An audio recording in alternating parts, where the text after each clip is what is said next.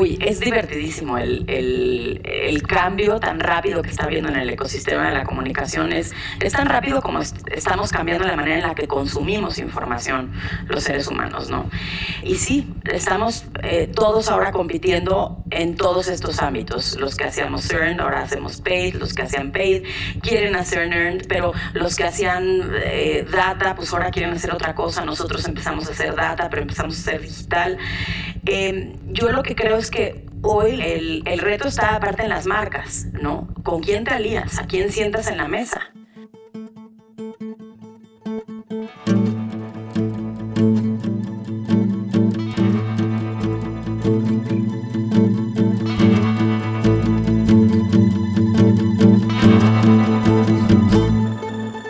Su atención, por favor. Mi nombre es Roger Casas Alatriste y en este podcast conversaré con personas expertas en el mundo de la economía de la atención, ya sean creadores, curadores o consumidores de contenidos. Hoy en su atención, por favor, hablaremos con Mariana Sanz, CEO de Edelman América Latina. Mariana ha desarrollado su carrera en el mundo de la comunicación, fue socia de la agencia Guerra Castellanos y Asociados y ha trabajado en los gabinetes de comunicación de Pemex, el Banco Interamericano de Desarrollo y la Secretaría de Hacienda de México. Con Mariana hablaremos de cómo contar historias que generen confianza para que las marcas conecten con las personas, de cómo captar la atención de los medios de comunicación de diferentes países y de por qué en los entornos creativos a veces el teletrabajo es eficiente pero no suficiente. ¿Cómo estás, Roger? Encantada de estar aquí contigo. Encantado de estar aquí contigo y saboreándome la conversación que vamos a tener ahorita, muy interesante, desde eh, tu perspectiva de una agencia de comunicación, una gran agencia de comunicación a nivel eh, Latinoamérica. Hay un tema que me interesa mucho porque al final de cuentas son unos grandes creadores de, contenidos y que tiene que ver mucho con este trabajo creativo. Y hay una frase tuya que me encantó que me dijiste el otro día, eh, a propósito del teletrabajo y de todo esto que hemos vivido en estos últimos dos años, ¿no? y decías, el teletrabajo es eficiente, pero no es suficiente. 100%. La verdad es que cada vez ahora que digo esa frase eh, eh, sale muy bien, pega mucho, se vuelve muy catchy, pero creo que resume muy bien lo que estamos viviendo. Por lo menos para industrias como la nuestra, en donde hemos podido hacerlo muy bien, conectados, estando virtual, teniendo todas nuestras reuniones, no hay que transportarse de un lado para el otro. En, en cierto sentido te vuelves más productivo, tienes capacidad de hacer más cosas en un mismo día pero al mismo tiempo em, hay un montón de cosas que quizás no las puedes explicar em, así con números, pero que no están pasando. Esa conexión que está pasando entre los equipos cuando hacen peloteos, cuando hacen brainstormings, eso no está pasando. Eh, lo mismo en la colección con el cliente. ¿No? Esa reunión que tienes con el cliente en donde compartes un café y platicas un poco de otras cosas, luego entras a trabajar y luego cierras platicando de un montón de cosas, esa conexión que logras con los clientes para entender cuál es el reto para el que te trajeron y que tienes que solucionar, nunca es igual cuando lo estamos haciendo a través de una pantalla. Oye, ¿y qué soluciones ves en un futuro? A ver, se plantea un futuro como bastante híbrido, ¿no? En el que tengamos unas partes presenciales y unas partes eh, a, distancia. ¿Cómo podemos explicar esto a nivel empresarial? Porque seguramente habrá mucha gente que te diga, oye, no, espérate, los números me sale que igual podemos reducir las oficinas y tener a todo el mundo en su casa. ¿Cómo explicar esto, no? alguien que a lo mejor tiene una visión más financiera o más práctica del asunto. Es que es otra reinvención. O sea, cuando entramos a la pandemia en marzo de 2020 tuvimos que reinventar todo el sistema de trabajo y ahora lo vamos a tener que reinventar otra vez porque ese trabajo híbrido no va a ser como le hacíamos antes, pero tampoco puede seguir siendo 100% virtual. Entonces tenemos que entender a qué vamos a ir a la oficina. Yo no le puedo pedir a los chavos que trabajan conmigo, que están trabajando muy bien desde casa, a que lleguen ahora con su computadora a enchufarse a las mismas reuniones desde la oficina. No tiene sentido. Entonces tenemos que definir para qué queremos la oficina. Eh, en Edelman un poco lo que hemos entendido ahora es que la oficina va a ser como un hub en donde nos vamos a reunir, en donde vamos a convivir, en donde vamos a hacer capacitación, en donde vamos a conectar, en donde vamos a compartir un café, unas palomitas, este, unos tacos. Eh, y yo creo que tenemos ganas de eso. Cuando, cuando yo hablo de regresar a la oficina de mi equipo, como que, ay, no le encanta la idea, pero cuando le hablo de esta otra cosa y de esta otra visión de para qué nos vamos a reunir en la oficina, Entonces ya les empiezan a brillar un poquito más los ojitos. Es ir a reunirnos y a platicar y a conectar en lo que hacíamos antes, pero cada quien se puede quedar en su casa a producir y a escribir como lo estamos haciendo ahora, ¿no? Claro, porque esto a final de cuentas va de generar historias y generar conexiones, ¿no? Y yo creo que para mí estoy de acuerdo que la piel es importantísima. Bueno, vamos a hablar un poquito más de ese enfoque de lo que hacen ustedes y que tiene que ver mucho con hacer que las marcas o las instituciones conecten con la gente y sobre todo, bueno, o en un principio a través de los medios.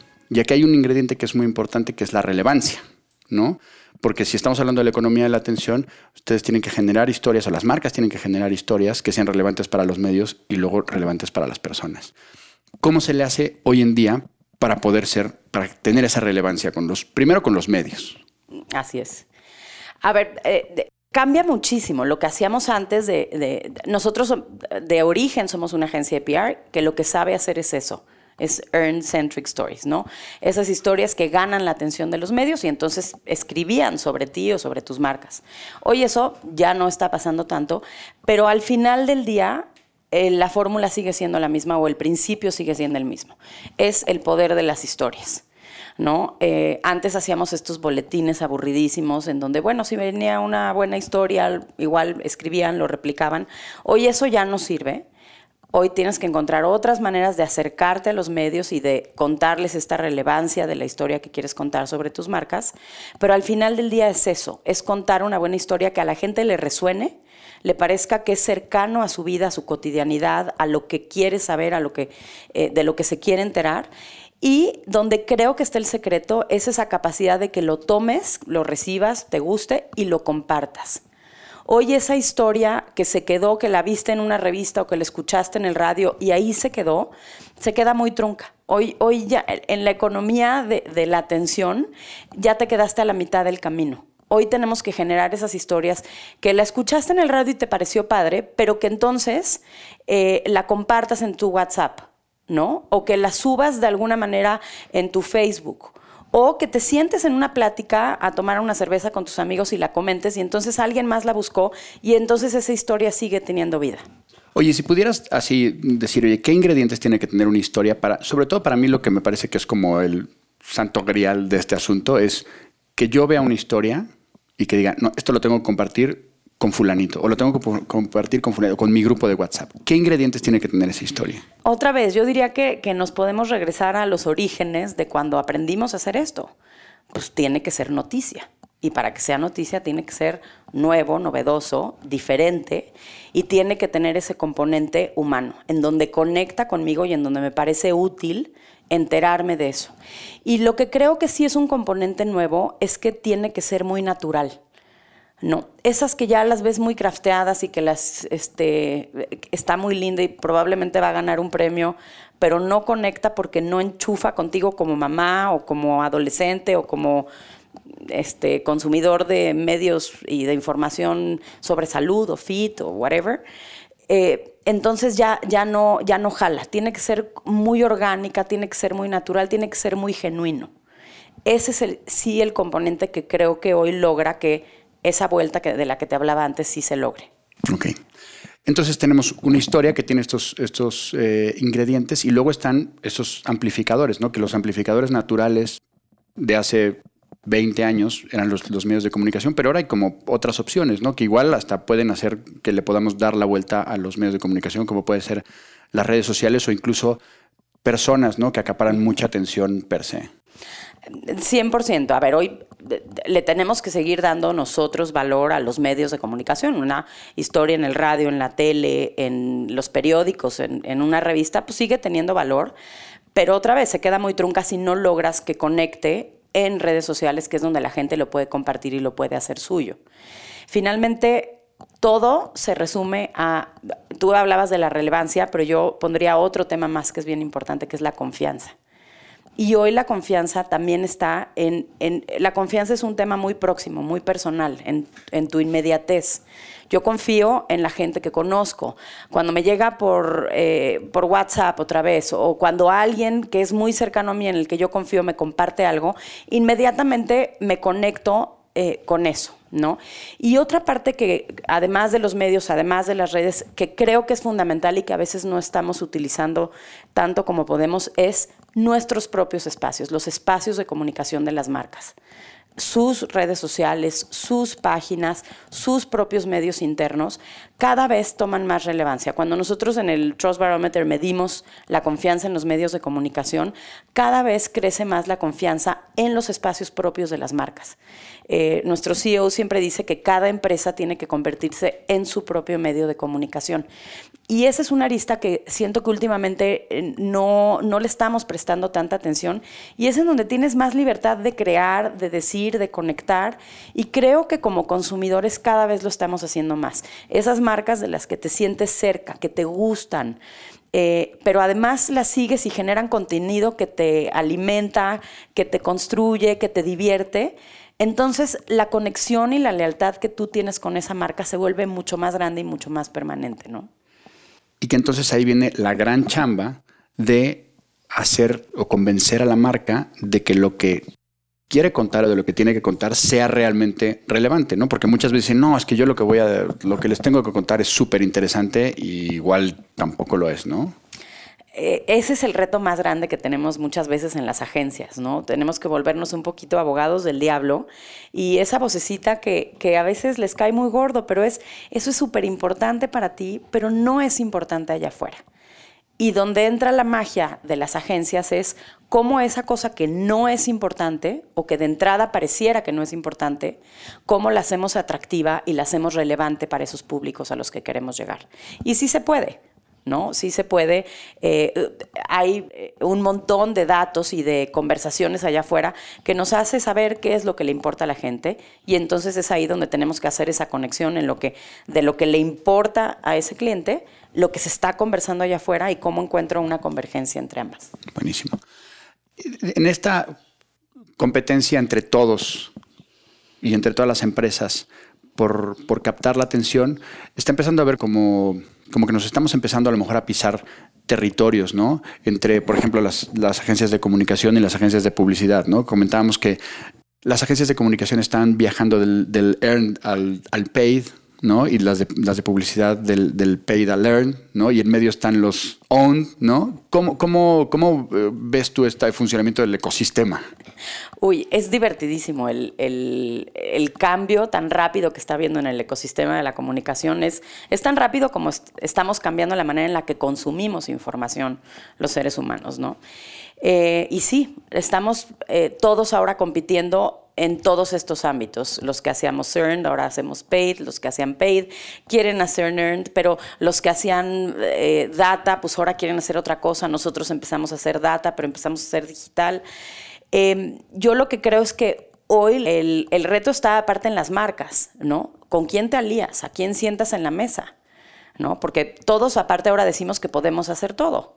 Y sí, hay para muchas marcas en, las que, para las que podemos hacer todo y eso se vuelve muy útil para las marcas, tener un interlocutor que te entienda bien, que se ponga la camiseta y que pueda contar y que pueda verdaderamente hacer interactivo toda esa comunicación que estás teniendo en todos estos diferentes espacios. Ese es el reto y sí, está súper em, pisoteado y competido Em, pero también se vuelve muy retador. Y yo creo que al final del día lo que nos va a pasar es que vamos a acabar entendiendo y las marcas van a acabar viendo un poco cómo hacer ese mix correcto. Eh, y va a tener que ver quizás un poco con lo que platicábamos hace un ratito, con quién te entiende más y con quién conectas más, con quién hace más fit tu marca como, como un equipo extendido con tu agencia. Oye, y hablando de esta confluencia, de esta convergencia y de y de estos territorios, ¿no? Que a veces sentimos que nos pertenecen y que luego empiezan a llegar así eh, gente externa, intrusos. ¿Cómo se percibe la llegada de las grandes consultoras de, los, de los Big Four que se están empezando a meter, bueno, que están metiéndose de lleno en temas de, comunicación? Pues, a ver, eh, es, es un reto para, para todas. ¿No? Eh, finalmente, aparte, los recursos son muy diferentes, las habilidades eh, y la capacidad que tienen de moverse eh, de pronto es más rápida, pero un poco te lo digo y te lo respondo desde Edelman, pues es una empresa familiar en donde además pues eso nos da toda la flexibilidad del mundo para movernos donde vemos que se vuelve más eficiente, ¿no? Entonces yo creo que hoy quien va a lograr eh, captar estos espacios que están tan competidos es quien tiene la capacidad de ser flexible y de actuar rápido y de adaptarse y de, de soltar un poquito esa Tú decías, ¿cómo nos sentimos dueños de algunos territorios? Quienes entendamos que nadie es dueño de nada y que hay que aprender y que hay que sentarte con el otro que te puede enseñar súper rápido a hacer eso eh, en donde quizás tú no tienes un músculo tan, tan desarrollado, es quienes lo vamos a poder hacer más rápido. Muy bien. Oye, hay una parte que me interesa mucho que es esta visión que tú tienes que es pan regional. Y a mí hay un tema que me apasiona particularmente que es el viaje de los contenidos a través del mundo digital cuando en principio parece que hablamos el mismo idioma, ¿no? Desde Argentina hasta España, aunque a lo mejor tu área de, trabajo no llega hasta Se allá. Queda de este lado. De momento, ¿no? ¿Qué tal ese, ese viaje de los, de los contenidos y de las historias a través de un idioma, si es que existe? Sí existe. Yo creo que sí existe. Eh, tenemos equipos que, nos ayudan a, a, afinar, a tropicalizar, pero sí hay contenidos que si son relevantes y son muy buenos, pues eh, yo de pronto pienso un poco, por ejemplo, en Xbox, ¿no? Xbox lo manejamos a nivel eh, Latinoamérica. Y los chavos que están consumiendo Xbox, pues hablan quizás, usan algunas palabras diferentes en México que en Colombia, que en Argentina, pero al final del día son muy parecidos en muchas cosas. Entonces hacemos contenidos eh, que pueden ser eh, iguales, adaptamos y localizamos. Quizás también hay que localizar o, adaptar en términos de tiempo y de temporalidades en cada uno de estos países, pero sí existe, yo creo que sí existe y que se puede hacer muy bien. Cuando tienes esa capacidad de hacer el pulido fino, nada más para que no suene de pronto eh, extraño o, invasivo a veces, funciona muy bien. ¿no? Y las marcas que lo pueden hacer y que pueden entender un poco también esa capacidad de hacerte relevante localmente, son las que lo están haciendo increíble. Un ejemplo, KFC, te cuento. Con KFC, em, el año pasado, KFC, pues una marca que se identifica con una marca americana 100%. todos entendemos el pollo frito de KFC pues como una marca eh, americana, ¿no? Y em, el año pasado se les ocurrió, se nos ocurrió y trabajamos con ellos hacer una veladora con olor a el pollo de Kentucky Fried Chicken, de KFC. Y fue 100% digital, eh, fue una cosa que movimos 100% en redes nada más. Y tuvo una aceptación en México divertidísima, porque era como, a mi papá le encantaba e, el KFC, el pollo KFC, poder poner en la ofrenda que voy a poner en mi casa la vela que huele a eso y que lo pueda traer, ¿no?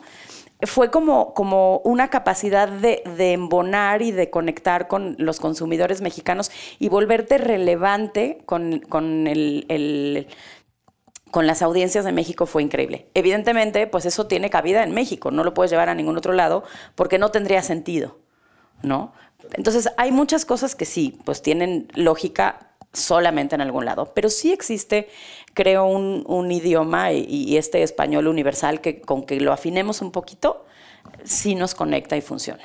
Y que yo creo que también a medida que las generaciones más jóvenes yo que están mucho más acostumbrados a, por lo menos intentar entender slang de otros países y, echarle ganas, ¿no? A ver, Roger, a ver, yo tengo dos niños, uno de 10 y uno de 8, y de repente usan unas palabras que ¿de dónde sacó eso?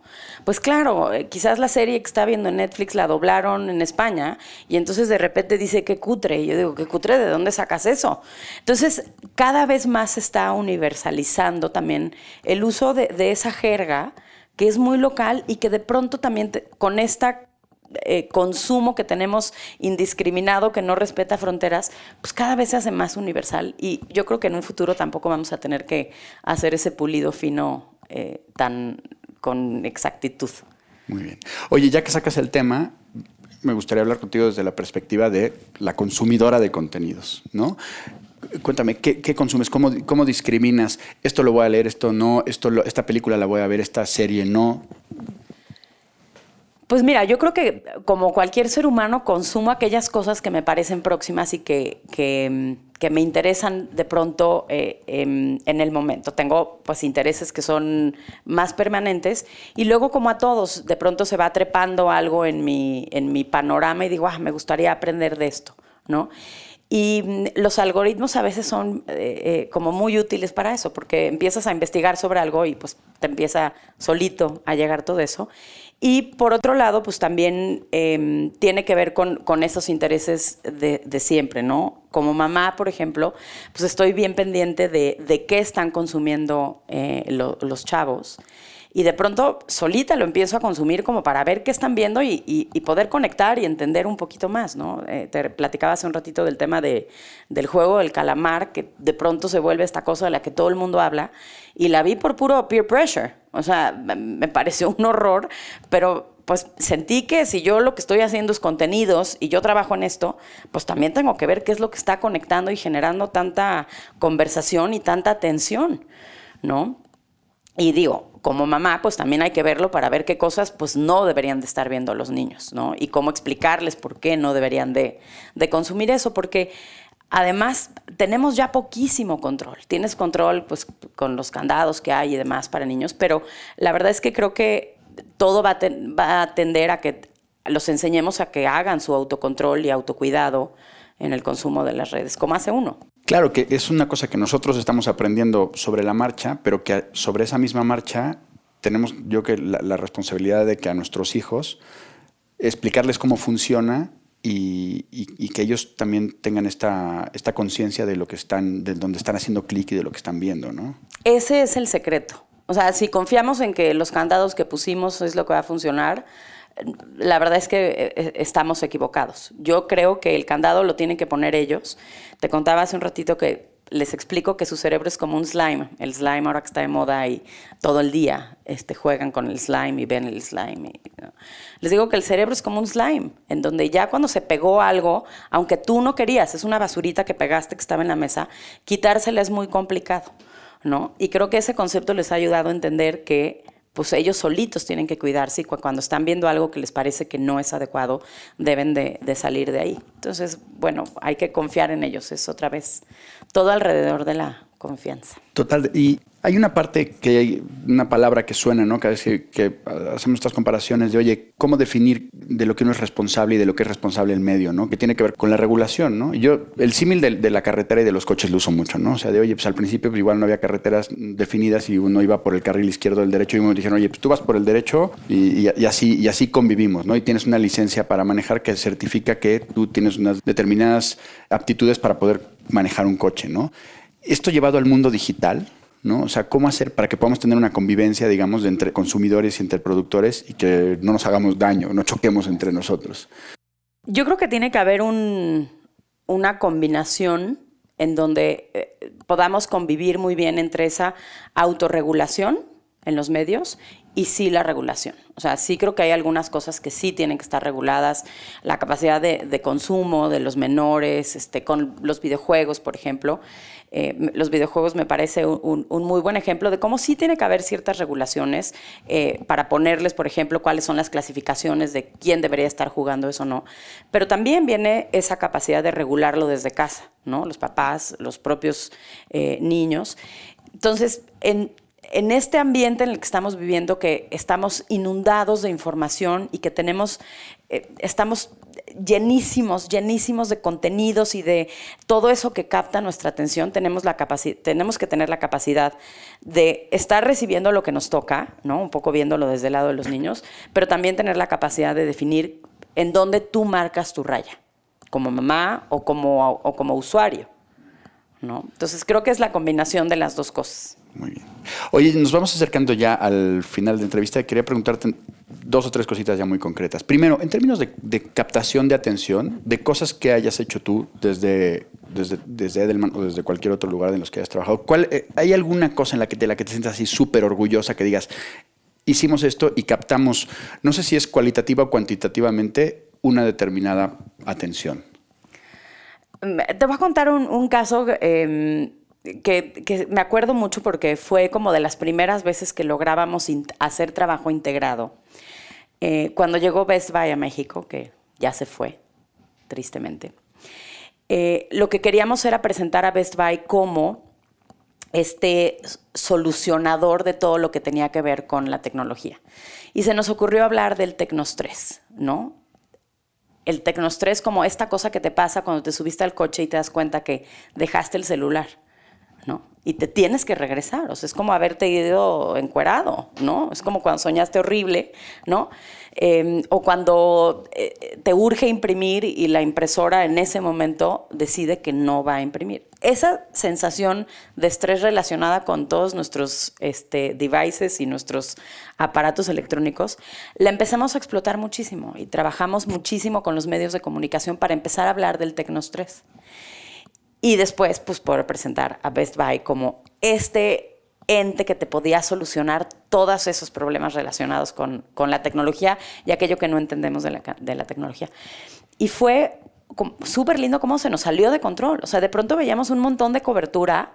Eh, te contaba hace un ratito, de pronto unas ocho columnas en un periódico hablando del Tecnostrés en México, que nosotros ni siquiera habíamos empujado. O sea, ya se volvió una cosa eh, súper natural y fue una conversación que creció indiscriminadamente y cuando trajimos Best Buy a México, pues embonaba padrísimo la solución frente a ese problema del que estábamos hablando todos, ¿no? Entonces, cuando logras empujar algo que toma vida propia, se vuelve muy divertido, ¿no? Siempre de repente piensas un poco como eres la mano que mece la cuna, ¿no? Desde atrás, que nadie está viendo, y entiendes, cuando entiendes tras bambalinas todo lo que está pasando con esa información, es muy divertido. Y yo creo que pues los que hacemos eh, contenidos y, comunicación, eh, nos gusta ver cuando algo de lo que generaste, la creatividad y una estrategia alrededor, tomó vida propia y se queda, ¿no? Y el tecnoestrés creo que eso le pasó. No es que nosotros hayamos inventado el concepto, pero sí lo eh, promovimos en México, lo trajimos a México y pues jaló muy, muy divertido. Y que es tecnoestrés un tema que sigue siendo muy actual y además súper relacionado con la economía de la atención. Exactamente. Y hablando de eso, pregunta, en términos generales, ¿en dónde está tu atención en estos momentos? Ay, qué pregunta, Roger. Este en México. Intento dejar de consumir todo lo que está pasando en México y ver los cambios tan rápidos que estamos teniendo en un montón de cosas, pero no puedo. O sea, mi atención sigue estando ahí y un montón de las decisiones que tengo que tomar, además todos los días, pues tienen que estar relacionadas con eso. Y, y sí, e, es un poco esa, e, esa como decisión que tienes que tomar todos los días, decir, ya quiero dejar de consumir esto porque me da dolor de estómago, porque me da ansiedad, porque ya no me gusta, pero mi atención sigue estando muy pegada ahí, ¿no? A lo que está pasando en nuestro país todos los días y a, los cambios sociales, políticos este, y las dinámicas económicas que estamos viendo. Sí, fíjate que me ha pasado tristemente en estos eh, días que he pasado por aquí y en otras ocasiones de hablar con gente que dice, oye, es que no tengo ganas de saber lo que está pasando aunque es prácticamente imposible, ¿no? Y yo además, pues por el trabajo que hago, pues tengo que estar muy enterada de lo que está pasando. Tampoco me puedo desconectar. Este, de pronto es como por salud, decir, ya, voy a tratar de desconectarme un poco. Y no puedo, ¿no? no debo, pero no puedo. Este, y sí, mi atención sigue estando muy pegada ahí y lo que consumo va muy alrededor de eso. Lo que sigo consumiendo eh, en la televisión, porque soy de los personajes extraños que todavía a veces ve la televisión abierta, este, me encanta porque cuando tengo muchos entrenamientos y, reuniones con los clientes les pregunto en las salas, ¿quién ve televisión abierta? Y somos ya nada más los que pertenecemos así a una generación que ya se va haciendo más vieja, pero eh, lo que consumo en la televisión, lo que estoy consumiendo en redes, lo que busco este, en, en contenido sí tiene que ver mucho con eso, con México. Muy bien, pues hay que ponerle atención. Pues no hay de otra. Hay que ponerle atención a ver si le damos la vuelta. Muy bien. Em, bueno, ahora la parte de la conexión. ¿Hay alguien, o me gustaría más bien que me recomendaras a alguien, a una persona, que dirías, oye, creo que estaría muy interesante que entrevistaras a, en su atención, por favor? A ver, regresándome un poquito al tema de, de los videojuegos, Em, he trabajado desde hace muchos años con, con quien lleva todo el tema de comunicación para Xbox y creo que por el tema de economía de la atención estaría padrísimo que platicaras con ella. Se llama Nashla Mina. Eh, tiene mucha información y muchos ejemplos que para el tema de, de, este podcast sería bien interesante. Por otro lado, eh, creo que hay otra industria que está teniéndose que transformar de manera rapidísima, que es el cine. Y eh, pues Alejandro Ramírez es un, eh, referente eh, en el tema para, para, el mundo, no para México ni para América Latina, sino para el mundo. Y creo que tiene muchas ideas bien interesantes de cómo la industria tiene que irse adaptando a esta nueva realidad. Y, y creo que sería padrísimo que pudieras platicar con él. Ah, pues luego entonces te pido sus contactos. Oye, muy bien, pues eh, ya nada más para terminar, si nos pudieras decir en dónde podemos eh, seguir eh, las cosas que estás haciendo en temas de redes sociales o hay un lugar donde vais publicando cosas. Eh, a ver, te, cuento de las redes de Edelman y los espacios de Edelman. Eh, cada año hacemos un, estudio que se llama el Edelman Trust Barometer que tiene que ver con la confianza y hacemos medición de la confianza alrededor de un montón de temas. Es la confianza en general, pero luego medimos la confianza y la sustentabilidad o la confianza y esta semana acabamos de sacar uno que tiene que ver con los directores de comunicación de las empresas. ¿no? Entonces, eh, eso está en todas las redes de Edelman, es información pública, es edelman.com o edelman.lat para que tengan información en español o en portugués. Em, y en mis redes estoy como Mariana Sanz en, LinkedIn. Ahí eh, comparto de pronto muchas cosas que me parecen interesantes y en donde hago este círculo de lo que me parece relevante a mí y lo comparto y entonces eh, creo que cierra ese espacio de comunicación que es lo que tratamos de hacer con las marcas. Muy bien pues ya te seguimos y pues nada más, muchísimas gracias por este, esta conversación. Buenísima, ha sido un placer tenerte por aquí. A ti por invitarme, Roger, encantada. Muchas gracias y muchas gracias por su atención.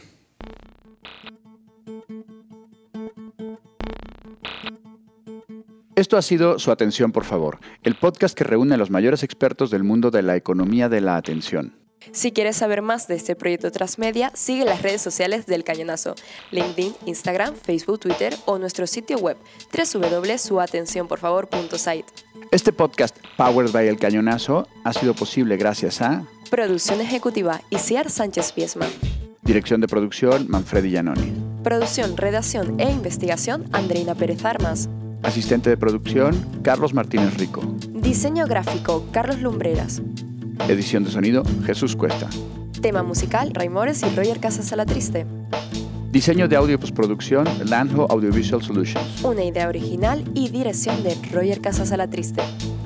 Y como siempre, gracias por su atención.